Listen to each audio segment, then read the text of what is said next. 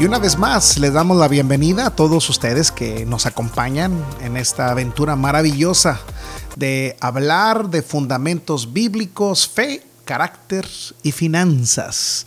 Y bueno, conmigo siempre una mujer tan bella, tan hermosa, que siempre está lista para compartir verdades bíblicas conmigo. Mi amor, bienvenida. Muchas gracias, mi amor. Te ves más bella que nunca. Gracias, muchas gracias. Hoy amaneciste muy, muy romántico. Haré una rica comida para ti el día de hoy. ¿ve? ¿Ya escucharon, muchachos? ¿Qué, hay, es lo que hay que hacer? Funcionó, funcionó, funcionó. Pues qué bueno verte. Sí, estamos muy, muy contentos de poder compartir. Eh, tenemos que seguir creciendo, tenemos que seguir avanzando, agregándole a nuestra fe aún más. Hay mucho más que agregarle. El Señor siempre, Él está hablándonos a nuestras vidas y por eso estamos compartiendo de lo mucho que Él nos ha bendecido. Y el tema de hoy es la continuación de lo que empezamos a hablar ya, algunos podcasts pasados, pero que estamos yéndonos un poco más adentro para meditar. Empezamos hablando de los tres fundamentos, de los cuales estamos enseñando los, los tres principios de nuestro ministerio, que es la fe, el carácter y las finanzas. Y dentro de estos tres está establecido bajo tres fundamentos muy poderosos, que es el señorío de Dios en nuestras vidas, la mayordomía y la generosidad. En podcast pasados hablamos de los tres en un solo tema. Después en el pasado hablamos, nos adentramos solamente a hablar más sobre el tema de la soberanía de Dios en nosotros, que Él es dueño de todo y que todo proviene de su mano y solamente nosotros a Él le damos de lo que nos ha dado. Así es, y en estos en este podcast estamos así como deshebrándolo, mi amor, así, como los taquitos que a ti te gustan, de carnita deshebrada, mm. deshebrando, deshebrando para que eh, no se atore, no se le atore. y así lo vamos explicando este, cada uno de sus principios. Y el de hoy en el que vamos a estar adentrándonos es en, el, los tres principios de la mayordomía, pero no podemos... Eh, eh, hablar de mayordomía si no lo conectamos con la palabra fidelidad. Es muy, muy importante. Fíjate que en inglés es eh, más, a veces más sencillo entender lo que es la fidelidad, porque la palabra fidelidad en inglés es faithful, que es decir, viene de la palabra fe. Faithful. Nada más que nosotros en español decimos fe, y fidelidad, como que son un poco como dos palabras diferentes, pero en inglés a la palabra faith nada más le pusieron la F, la U y la L. Llenos de fe. Exactamente. una persona fiel es una persona llena de fe. Entonces, el mayordomo tiene que ser fiel. Ese es el trabajo. De hecho, en otras versiones eh, encontramos que también se les llaman administradores, también la idea de un mayordomo es ser un gerente, un manager. Manager, así es. Del reino de Dios, de todo lo que es de Dios. Imagínense el honor que Dios nos ha dado de ser sus manejantes aquí en la tierra. ¿Sabes quién fue el primer manejante que el Señor ocupó aquí en la tierra? ¿Quién? Adán. Mm, cierto. Le puso todo, toda su riqueza, todo, todo le dijo, mira, todo menos el árbol de la ciencia del bien y del mal. Ese no lo toques porque vas a morir te va a dañar.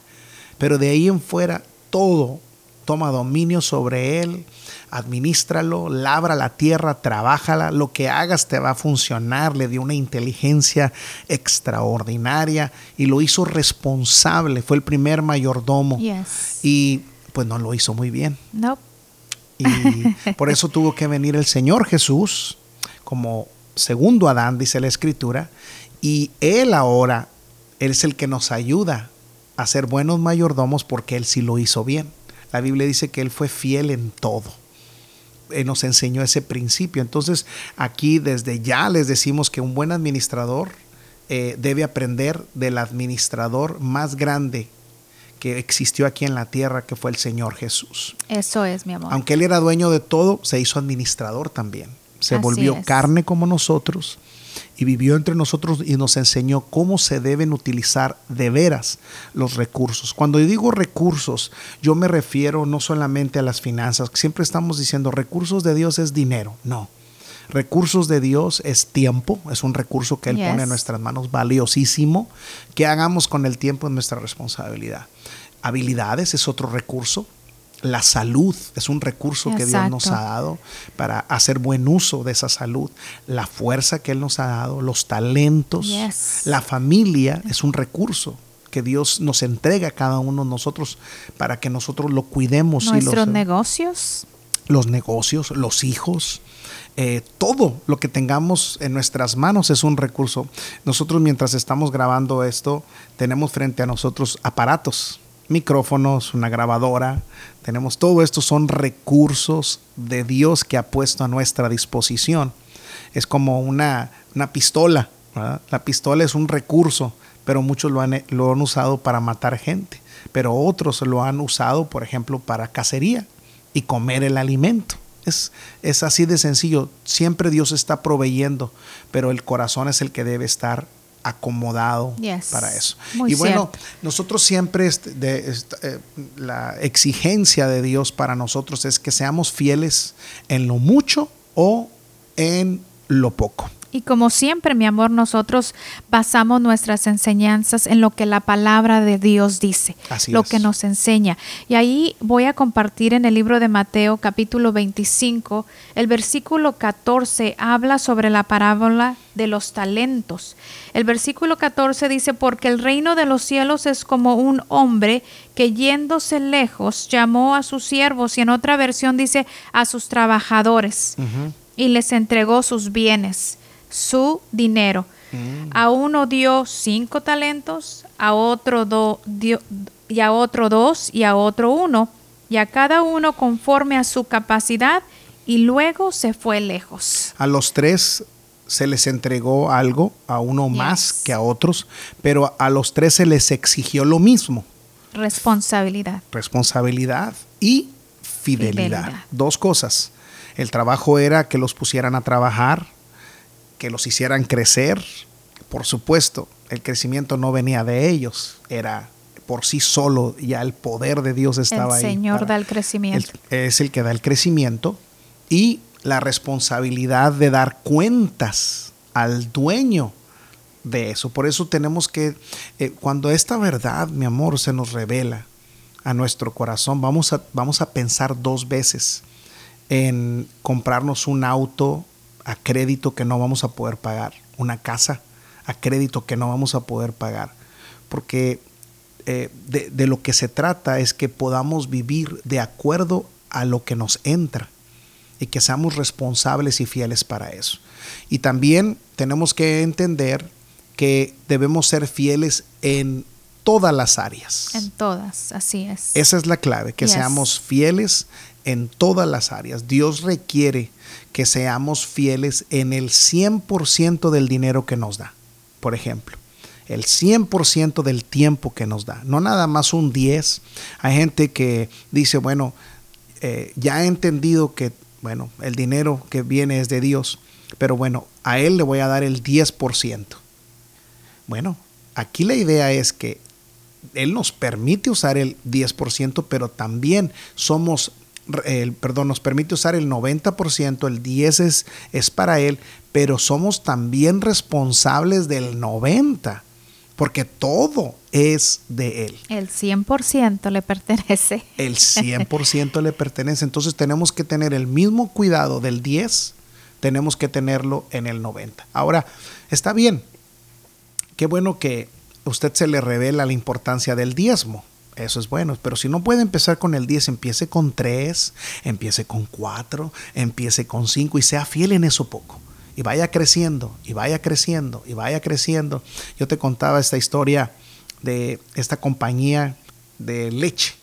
Eh, se dedican a, a vender leche y es una compañía multimillonaria, pero los dueños iniciaron con principios financieros de Dios.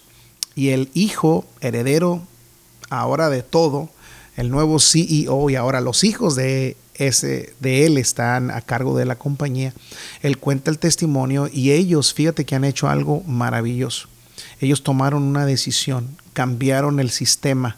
Eh, porque aquí la idea es que a veces nosotros queremos usar ese 90% de acuerdo como lo usa el mundo, y ahí erramos. Ya explicaríamos más de eso, pero ellos cambiaron el sistema y dijeron, vamos a vivir del 10 y el 90 lo vamos a poner a disposición del reino de Dios. Cambiaron el patrón. Y ellos cuentan cómo nunca les ha faltado, aún con el 10. Ellos aprendieron a ajustarse a un 10%, a vivir de acuerdo a un 10%. Eh, viven en la misma casa que construyeron en 1985. Se la mantenemos cuidada, pero no es una mansión que requiera tanto mantenimiento ajustamos nuestro presupuesto a un 10% y el 90% es lo que usamos para que el reino de Dios avance. Misiones, iglesias, ministerios de todo tipo. Ellos están siendo un recurso de bendición. Es decir, se hicieron responsables del 90% cómo ponerlo a trabajar en el reino de Dios y Dios les sigue dando. Ellos cuentan, dice, ellos cuentan esa historia, dice cómo Dios nos sigue dando y dando y dando. Porque ahora ya son confiables y el Señor les puede confiar más. Así es. Ya. Y sabes que esos principios son una bendición para nuestra vida, el saber que podemos dar mucho más al reino de Dios cuando somos organizados y cuando tenemos un presupuesto, porque el 90% que nos queda no es para como decías, gastarlo en lo que, en los gustos que nosotros queremos, sino para vivir bien, para estar contentos, para que todas nuestras necesidades sean suplidas y se reorganiza ese 90% en, en diferentes eh, categorías, y nos sobra también lo que para nosotros, alzar. Sí, lo que nosotros hemos hecho cuando damos eh, coaching financiero, seminarios financieros, nos enfocamos en tres cosas. Primero es que acomodemos todo por categorías, eh, que la gente sepa en dónde y fielmente debe, eh, si son 300 dólares los que ganas a la semana, si son 500, lo que, sea, lo que sea, cómo se deben acomodar en cada categoría. Les ayudamos a que los acomoden. Segundo, nos enfocamos en que en esa categoría le den prioridad a dos cosas. Primero, darle a Dios. bueno, de hecho, tres cosas. Primero, darle a Dios. Segundo, pagar sus impuestos a César lo que es de César. Y tercero, que se enfoquen en la categoría de ahorro, que eso se convierte en un plan de emergencia.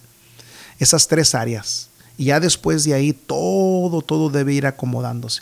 Una vez que la gente empiezan a saber dónde debe ir cada dinero, lo primero que hemos visto, mi amor, es un sentido de dirección y es un sentido de, de locación. Ellos ya saben dónde están y empiezan a ver qué tienen que hacer, qué ajustes. Esa ya es en sí mismo un acto de fidelidad como buenos mayordomos. Eso Dios lo ve. Ahí ya pueden ellos, cuando tienen ese sentido de locación, pueden ver eh, si pueden ellos ya empezar a, comprarse una casa o si es tiempo de esperar. y empiezas a ajustar tu estilo de vida, de vida con respecto a lo que ganas. Ese es el poco. Y después de ahí puedes ir aumentando a más, a más. Hay personas como, por ejemplo, en nuestro caso, para mí era muy importante darles a ustedes como familia seguridad. Entonces, nuestro enfoque ya no, ya no fue en tener una casa muy grande. Nuestro enfoque fue en tener un plan de emergencia por más tiempo. Y nosotros lo vimos en el tiempo de la pandemia, una helada que se vino después de una pandemia. Fueron dos golpes que mucha gente sufrió y que muchos quedaron en la calle sin trabajo, sin eh, finanzas, endeudado, tuvieron que usar al máximo sus tarjetas y nosotros no vimos ese dolor porque empezamos a planear y como ya sabíamos dónde tenía que ir cada categoría, nos enfocamos en la parte de decir, ¿sabes qué? Vamos a lograr. Empezamos con un mes de plan de emergencia, después tres meses, hasta que lo fuimos aumentando y tener un año eso, esa parte es donde yo entendí el poder de la mayordomía. Nunca dejamos de dar. No.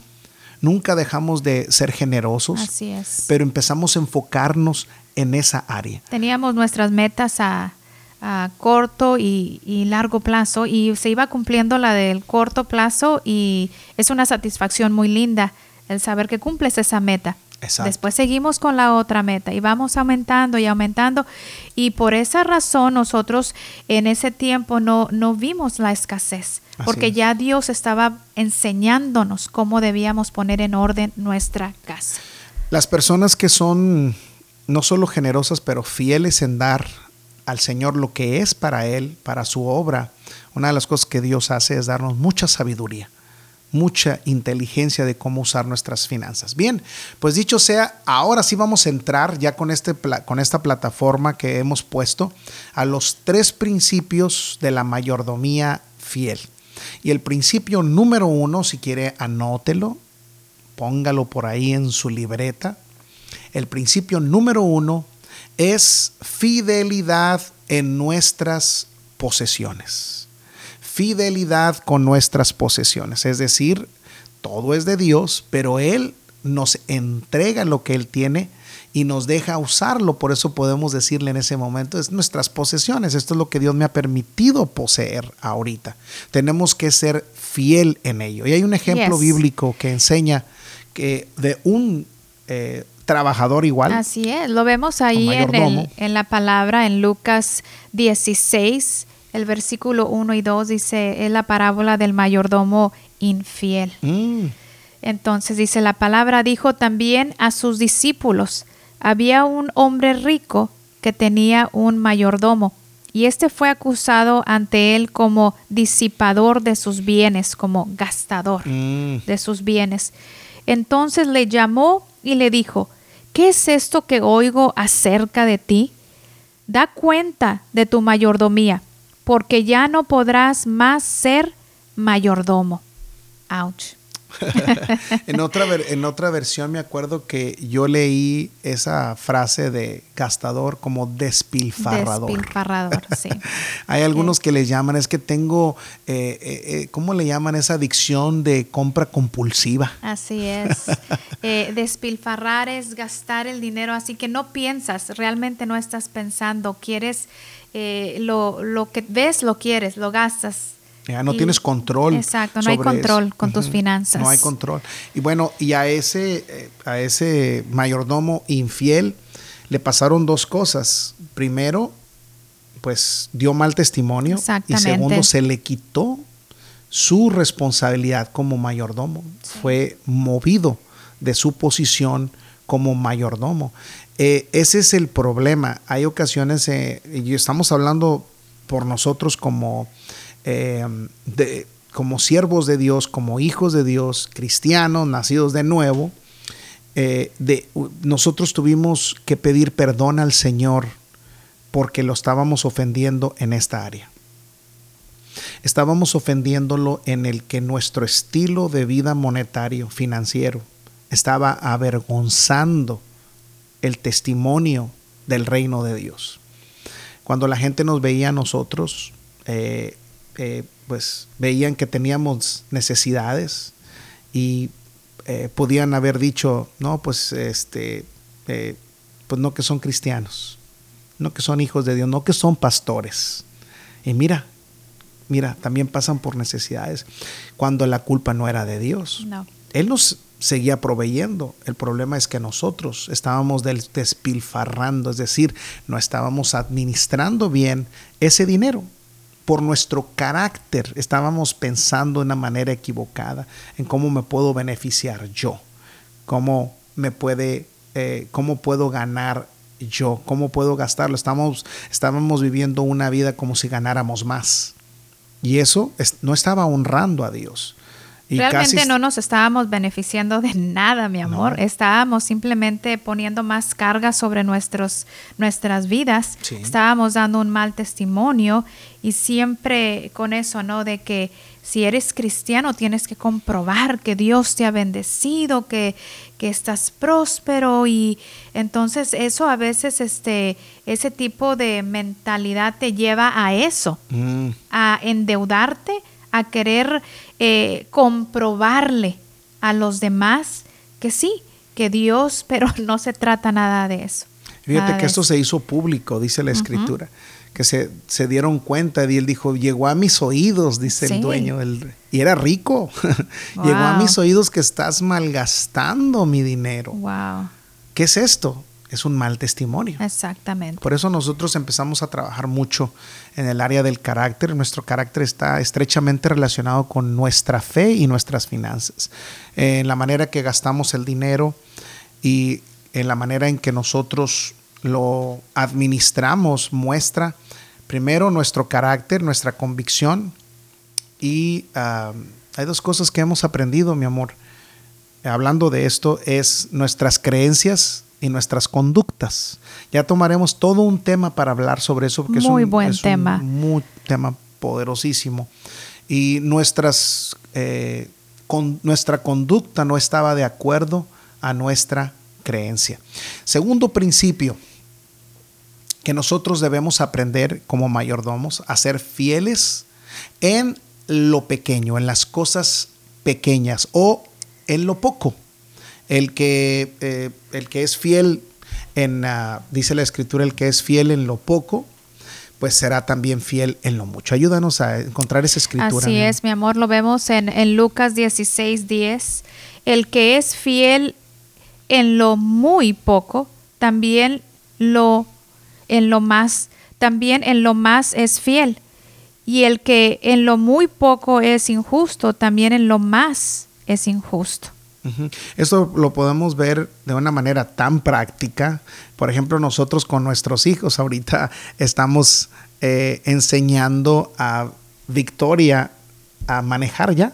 Ya llegó a la edad, entró a la escuela de manejo y ya sacó su permiso, pasó el proceso de el examen primero eh, escrito o presencial y ahorita está en el proceso del el segundo paso que es manejar ya y eh, cómo es que podemos confiarle el carro porque ya pasó por una clase donde le enseñaron todos los peligros eh, a usar las los señalamientos de tráfico y vimos que pasó ese examen y lo hizo bien entonces le confiamos el que pudiera empezar a manejar poquito y ahorita estamos en ese proceso. En eso estamos, en eso estamos. En ese proceso, pero ahora ya eh, yo ya me atrevo con más confianza terminamos una de las eh, fuimos a levantarla una de las clases que fue a tomar con su instructor y cuando salió de ahí venía nerviosa y emocionada a la vez y se, se sube al carro y, y le dijiste tú no sigue manejando ahora súbete al nuestro y manéjalo. No, papá, pero es que por ahí no, ahí no nos fuimos. No, no, le dije, sí, sí, sí, sí, sí vas a poder, yo voy a estar aquí contigo. Y lo logró. Manejó en medio de mucho tráfico y lo logró bien. ¿Por qué? Porque vimos que en lo poco estaba siendo eh, insistente, eh, determinada y empezamos a confiarle pues un poco más. Y al rato yo le dije, mira, este carro que ves que estamos manejando ahorita, este carro puede ser tu carro pero tú tienes que demostrarnos responsabilidad. Tienes que demostrar que vas a tener también la capacidad de poderle echar gasolina, ponerle gasolina, de que vas a poder pagar el seguro, vas a tener que hacerte cada vez más responsables hasta que este carro llegues tú a decir, ahora es mi auto, así como mi hija Venecia, así le pasó a ella, ¿verdad? Sí, y mi amor, ahorita el Señor me trae a memoria esto porque me gusta mucho lo que la palabra dice, el que es fiel en lo muy poco, también en lo más es fiel. Y yo recuerdo a ti que te gustan mucho las cámaras de televisión, los micrófonos, todo eso, cuando empezábamos las obras, siempre eh, eh, en la visión tenían que estar las cámaras, tenían que estar los medios de comunicación para llevar afuera de las paredes el evangelio, el, que conozcan a Dios. Y yo recuerdo que esas camaritas, ese equipo pequeño que, compraste por primera vez, oh, ¿cómo lo cuidabas? Y yo recuerdo que a veces los muchachos o cuando trabajaban ahí que movían, tú estabas sobre las esas cámaras, no, no las toquen, no las pongan así, pónganlas y cuidabas mucho, mucho esas cámaras. Uno, porque nos había costado. Y, sabíamos, ¿verdad?, que, que, las usábamos para el reino de Dios. Y se descomponía una de esas, nos iba a costar mucho hacernos de otra. Sí. Pero cuando fuiste fiel en lo poco, y el Señor te puso en lo mucho, seguiste siendo fiel. Así es. Cuando eh, empezaste a, ser manager de TBN aquí en San Antonio, yo recuerdo que el Señor te confió ese lugar. Después empecé yo también a trabajar ahí contigo, cómo cuidábamos ese lugar, porque sabíamos que era del reino de Dios. Y teníamos un sistema de, limpieza ahí en oh, las cámaras. Me acuerdo que eh, asignaban los muchachos, les decía, ok, primero, número uno, van a tener que usar esta brochita y este trapito y a limpiar las cámaras. Teníamos que desempolvarlas y También en lo más fuiste fiel. Y ese estudio no era de nosotros. No. No era de nosotros. Bien pudiéramos decir, ah, pues esto no es nuestro, o sea, eh, ¿para qué cuidarle eh, lo que es de otro? No. Dios nos había confiado ese lugar, lo teníamos tan limpio ese lugar, la gente la recibíamos con mucho amor, porque éramos responsables de que y sabíamos que no era nuestro, y pero era una satisfacción en nuestras vidas. No sé si te acuerdas tú, pero había pastores que solamente iban a visitarnos a tomar café con nosotros, que les gustaba mucho el ambiente. Ya, ya veíamos cuando venía un pastor caminando eh, por el, el estacionamiento de, de la estación y ya, ya lo veías tú y ya te ibas a la cocina a prepararle el té. Porque había pastores que decían, no, yo no tomo café, yo tomo té. Y teníamos que tener Ya le sabíamos sus gustos a los pastores. Sus gustos, Hombres de Dios muy fieles que los atendíamos con mucho amor, recibíamos mucho de ellos y, quedó una linda amistad de lo que Dios nos confió. Así es. Y es el Señor me lo trajo a memoria. Eso. Qué bendición, porque eso nos, nos uh, muestra no solamente el amor de Dios para nosotros, pero el, saber que, que, pudimos sembrar una semilla en mucha gente al, cuidar con, con, mucho amor todo aquello que, bueno, que el Señor nos puso en nuestras manos. Muy bien, pues ese es el primer principio.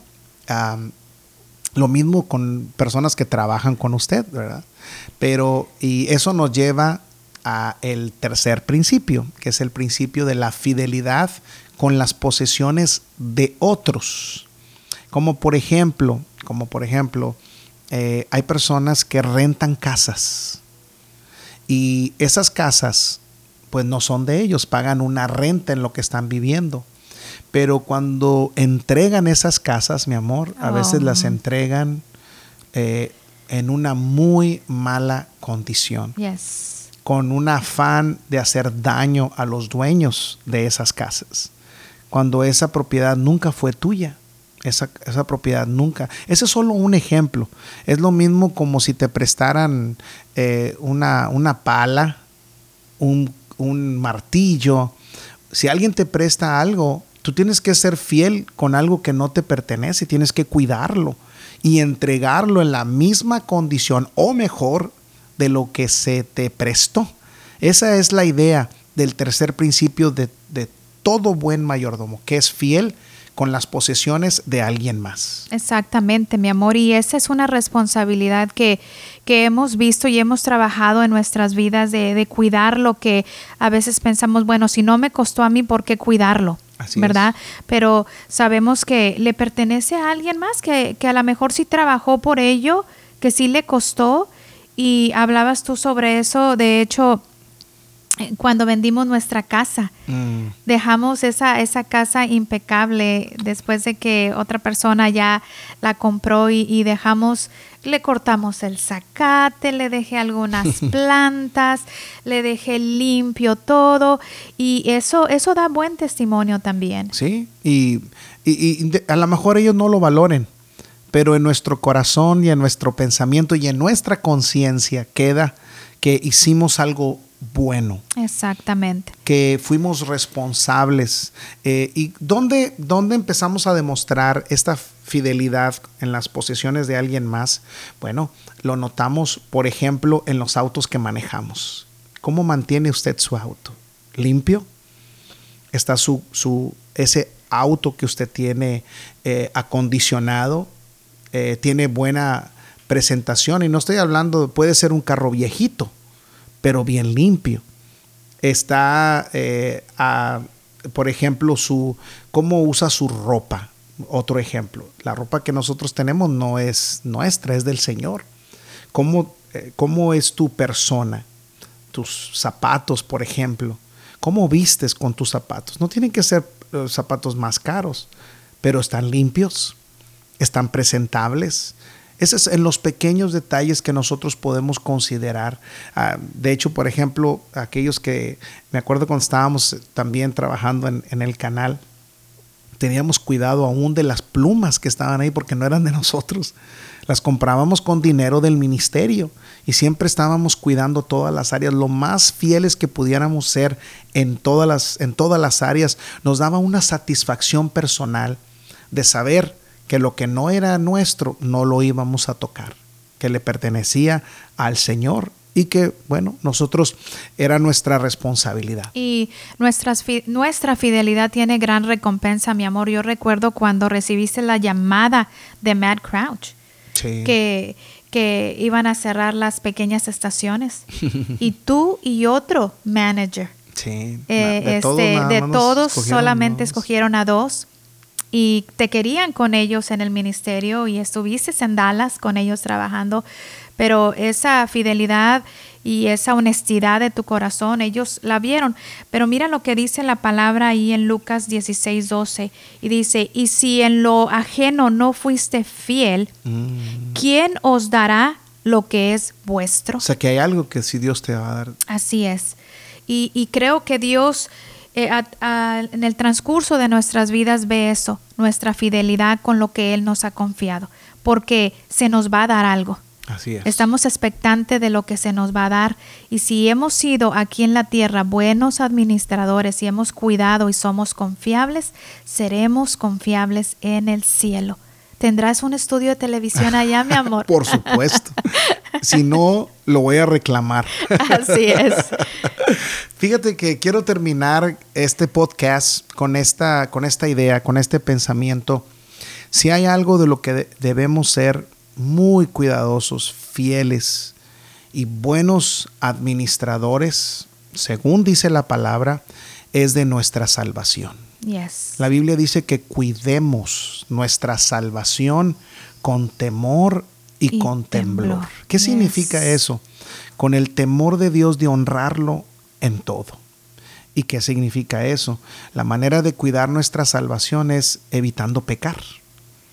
Y el pecado nos aleja de Dios y eh, nos, vaya, volvamos a lo mismo, nos hace dar un mal testimonio de quién es Dios en nuestras vidas. Nosotros, el apóstol Pablo también decía esto, que a veces por causa de nosotros, el reino de Dios es blasfemado por no cuidar bien de nuestra salvación, independientemente de que empecemos a pensar en la fidelidad de las finanzas, fidelidad en el tiempo, buenos administradores de los recursos que Dios nos da.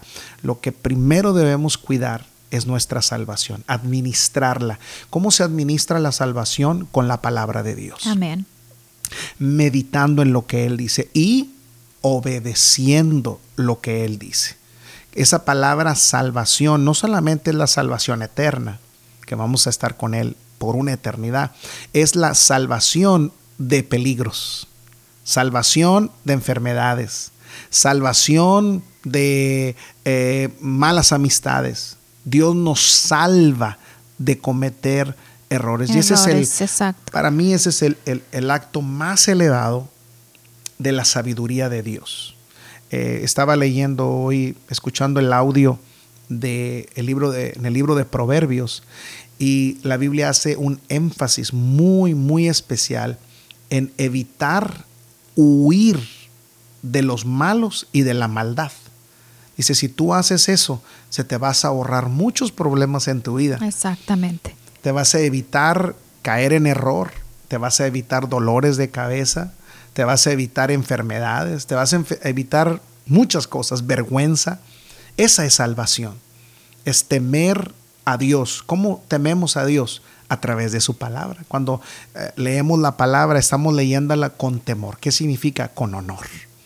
Estamos poniendo una actitud de honor, reconociendo que Él es Señor y que yo voy, todo lo que esté leyendo en la palabra, lo voy a aplicar y administrar en mi vida. Es decir, lo que aquí dice, lo voy a practicar.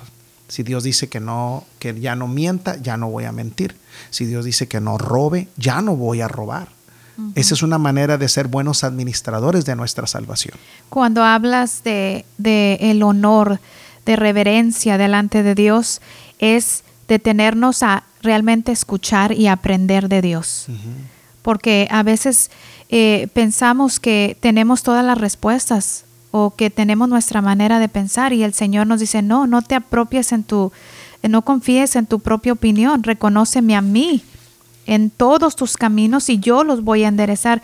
Y cuando somos reverentes delante de Dios, ocupándonos de nuestra salvación, es estar quietos, como los dice la palabra, estar quietos y reconocer que yo soy Dios. Y cuando escuchamos a Dios a través de su palabra y obedecemos como tú dices, todas las cosas nos saldrán bien.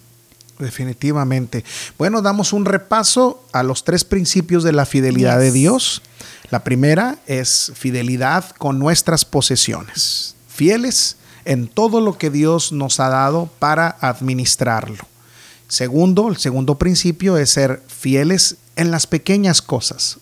Diría yo, ser fieles empezando con las primeras cosas, con las pequeñas cosas. Con las pequeñas cosas. Y, la, y el tercer principio de la fidelidad de una mayordomía fiel es la fidelidad de y con las posesiones que otros nos confían, sea uh, padre a hijo, empleado, empleador, tenemos que ser fieles con las posesiones que otros, no solo Dios, otros también nos confían. Bueno, hasta aquí terminamos nuestro podcast. Esperamos que usted haya hecho sus anotaciones, medite en ello, lo que puede terminar haciendo con nosotros este, en esta ocasión es decirle, Señor, enséñame a ser un mayordomo fiel.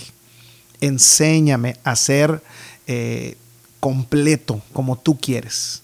Ayúdame a cuidar de mi salvación, administrar mi salvación con temor y con temblor. De hecho, a los que somos siervos de Dios, especialmente aquellos que fuimos llamados a un ministerio, Dios nos llama a que seamos buenos administradores de la grey que Dios nos ha dado.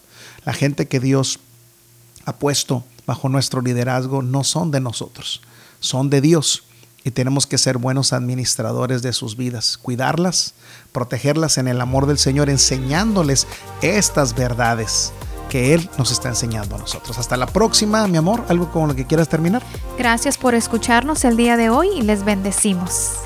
Así terminamos. Gracias. Hasta la próxima.